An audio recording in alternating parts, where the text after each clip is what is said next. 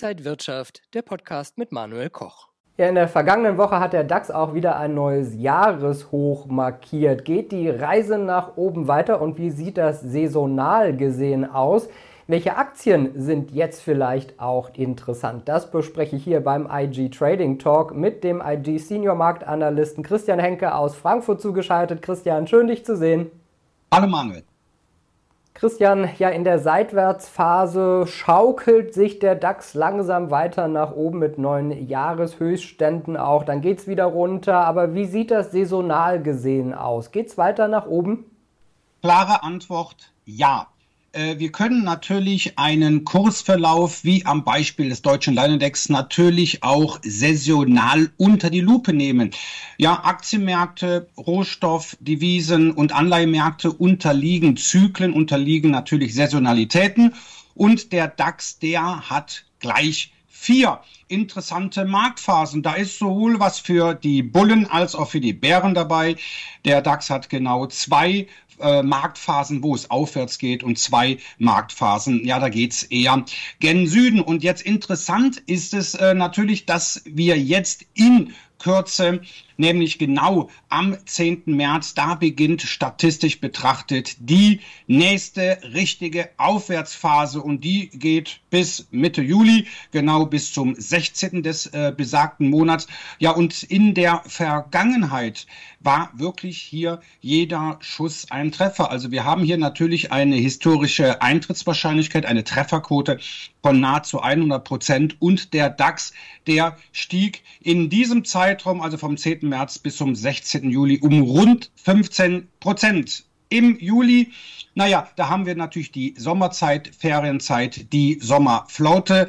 Ja, das ist im Grunde eigentlich fast in jedem Jahr der Fall.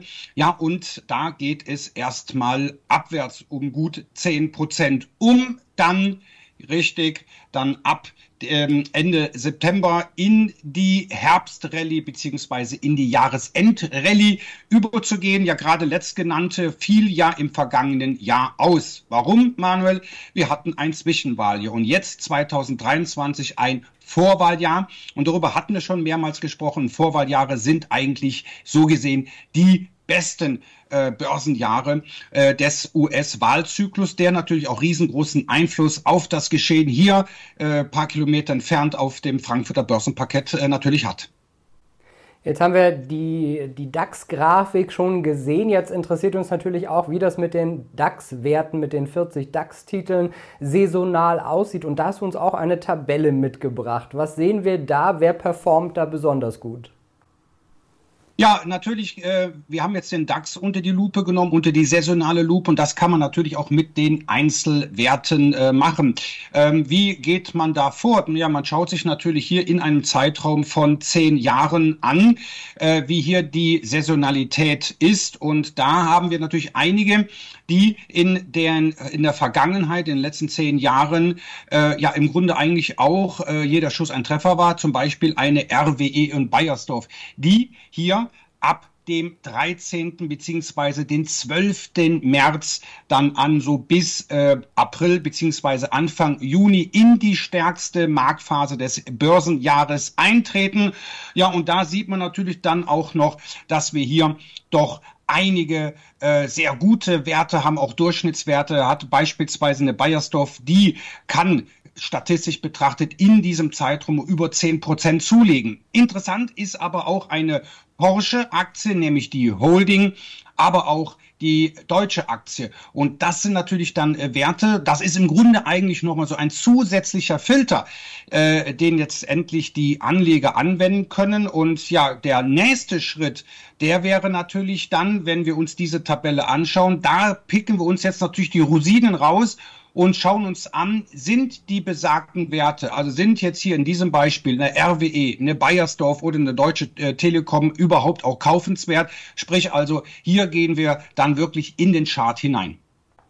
Ja, lass uns gerne in diese Analyse mal reingehen. Du hast diese drei Aktien Bayersdorf, Deutsche Telekom und RWE dir genauer angeschaut. Was kannst du daraus dann lesen? Naja, es ist im Grunde eigentlich so, äh, wir haben ja im Grunde mehrere Möglichkeiten, um in eine Aktie beispielsweise einzusteigen. Also wir können fundamental vorgehen, wir können rein charttechnisch vorgehen und wir können natürlich auch hier äh, mit der Saisonalität eine äh, Position eröffnen beziehungsweise jetzt eine Aktie kaufen. Natürlich interessant ist auch, wenn wir die äh, ja letztendlich diese Disziplinen miteinander vereinen. Ähm, das äh, mache ich jetzt. Das heißt also, ich äh, schaue und ich sehe eine RWE, die hat vom 13. März bis zum 10. April wirklich eine sehr starke Marktphase und konnte in der Vergangenheit um über acht Prozent zulegen. So, jetzt schauen wir uns natürlich den Chart an und da sieht man natürlich äh, schon, ähm, ja, wir liegen so aktuell unterm wichtigen 200-Tage-Durchschnitt, aber wir haben hier eine sehr interessante und sehr wichtige Unterstützungszone. Ja, das heißt also hier treffen interessant natürlich für die Charttechniker unter den Zuschauern das 38,2 Prozent Retracement und dann auch jetzt noch den Aufwärtstrend bei rund 38 Euro. Naja, was heißt das jetzt für den Anleger? Der Anleger, der sagt, ich setze auf das Pferd RWE, ich setze darauf, dass wirklich mit Beginn äh, des 13.3 eine starke Marktphase beginnt, der geht natürlich jetzt hier äh, long, kauft also beispielsweise die Aktie oder das geht natürlich auch bei IG über CFDs, Aktien-CFDs, ja, aber platziert hier immer einen Stop. Also das ist natürlich egal, wie der Anleger, wie der Trader ähm, handelt, ob fundamental, charttechnisch, saisonal oder alle drei Disziplinen zusammen. Stops sind immer wichtig, um das Kapital, aber auch die Nerven zu schützen. Das heißt, in diesem Fall sollte es jetzt hier im Grunde nicht großartig unter, ja, ich muss mal links auf den, auf den Bildschirm schauen. Also hier die äh, Unterstützung bei 38 Euro sollte halten, aber hier würde ich zum Beispiel schon im Bereich so bei 36 Euro einen Stop äh, legen, weil die Saisonalitäten, die saisonale Muster, das ist ein kann und kein Muss was ich immer zu diesem Saisonalitätstrading, zu diesem Thema immer sage. Wir haben eine Wahrscheinlichkeit, Manuel. Wir arbeiten an der Börse mit Wahrscheinlichkeiten. Die Wahrscheinlichkeit ist hier bei RWE wirklich sehr hoch, sehr groß, aber das ist nie eine Garantie für die Zukunft. So, das heißt also, ich muss mich auch für den Fall, dass es diesmal nicht klappt, ähm, absichern, indem ich jetzt hier bei RWE im Bereich so bei rund 36 Euro einen Stop platziere, um, wie gesagt, äh, mein Kapital und natürlich auch meine Nerven zu schützen bzw. zu schonen. Christian, grundsätzlich nochmal vielleicht auch die Frage, wie sollten sich Anleger jetzt positionieren? Sollte man diese saisonalen Effekte vor allen Dingen auch im Auge behalten, wenn man jetzt einsteigt? Wie sollte man einsteigen? Kannst du uns da noch mal so ein paar Tipps mit auf den Weg geben? Die Saisonalität hat äh, den äh, Vorteil, ich kann hier simulieren. Es ist im Grunde eigentlich sehr gut geeignet für Simulationen. Wenn ich jetzt sage, okay, ich möchte jetzt, ich muss mich vielleicht in deutsche Aktien positionieren, ist es doch natürlich immer sehr interessant zu wissen, in welche Richtung geht die Reise. So, wenn ich jetzt weiß, dass wir im März bis ähm, zum Juli, bitte Mitte Juli, dass wir jetzt hier eine sehr starke Marktphase haben, dann kann ich natürlich jetzt den nächsten Schritt einleiten und suche mir mir, wie wir das gerade gesehen haben, die geeigneten Aktien aus. Das heißt also, ich möchte mich im Grunde überwiegend long positionieren. Wenn ich weiß, dass es saisonal aufwärts gehen könnte, natürlich immer im Konjunktiv gesprochen, macht es natürlich keinen Sinn, wenn ich jetzt äh, mit aller Macht auf fallende Kurse setze. Und das ist natürlich auch, äh, wie wir das jetzt in der Tabelle gesehen haben, hier kann ich mir jetzt die Rosinen rauspicken. Natürlich können wir dann auch den umgekehrten Analyseweg machen. Ich habe jetzt einen interessanten Wert beispielsweise ähm, die Bayersdorf-Aktie. Naja, die Zinsen, die steigen, ähm, zyklische Werte könnten wieder unter Druck geraten, aber defensive Sektoren, defensive Aktien könnten gefragt sein und dazu zählt natürlich die Bayersdorf-Aktie. Und dann natürlich, wenn ich jetzt mir die Bayersdorf-Aktie genau analysiert habe, dann ist es vielleicht sogar sehr hilfreich und sogar sehr gut, wenn ich mir anschaue, ja, okay, die Bayersdorf-Aktie, die hat ab dem 12. März eine starke Phase, die geht sogar bis Anfang Juni.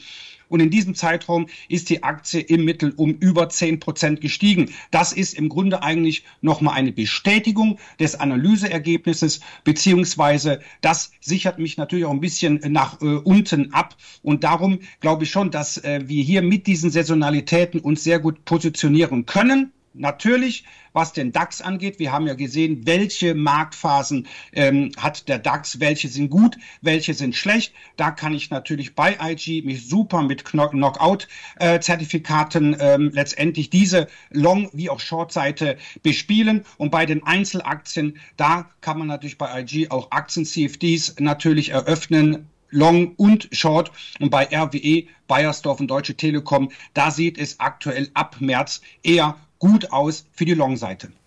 Sagt Christian Henkel, Senior Marktanalyst beim Broker IG. Christian, vielen Dank wieder für diese Einblicke. Sehr gerne. Und Ihnen und euch, liebe Zuschauer, vielen Dank fürs Interesse am IG Trading Talk. Mehr Infos gibt es unter ig.com. Bleiben Sie gesund und munter, alles Gute und bis zum nächsten Mal.